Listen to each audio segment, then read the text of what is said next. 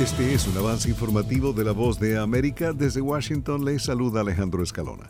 La Organización Mundial de la Salud advierte que el sistema sanitario de Gaza pende de un hilo a medida que las instalaciones sanitarias de todo el enclave palestino dejan de funcionar, aumentan las restricciones de acceso, disminuyen los suministros médicos y aumentan los recortes en otro tipo de ayuda humanitaria esencial para la atención de los pacientes. El Hospital Nasser de Gaza en Han Yunis, donde se está llevando a cabo una operación militar israelí, es una de las más recientes víctimas. La OMS, junto a la Oficina de la ONU para la Coordinación de Asuntos Humanitarios y la Media Luna Roja Palestina, llevó a cabo recientemente una misión de alto riesgo al centro médico para llevar combustible y otros suministros considerados esenciales y evacuar a los pacientes en peligro de ese centro hospitalario.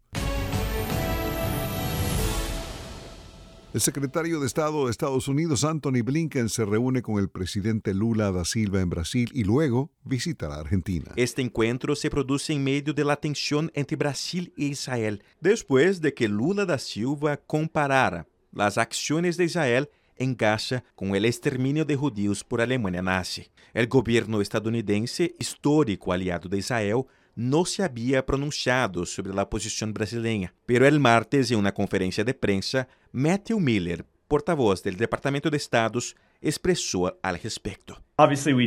No creemos que haya habido genocidio en Gaza.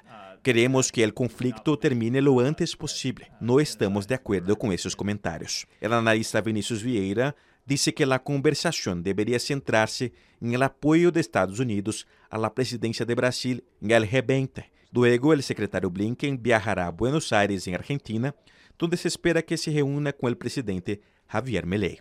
Edgar Maciel, Voz de América, Brasil. Inflación, recesión, tasas de interés, empleo, desempleo, oferta y demanda. De lunes a viernes, La Voz de América les ofrece un completo panorama de estos y otros temas que impactan sus finanzas en la nota económica.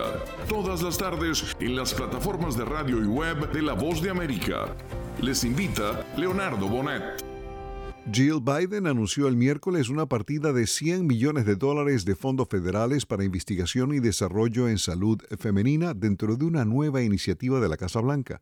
La primera dama de Estados Unidos ha dicho que las mujeres no saben lo suficiente acerca de su salud porque históricamente la investigación ha carecido de fondos y ha sido escasa. Este fue un avance informativo de La Voz de América.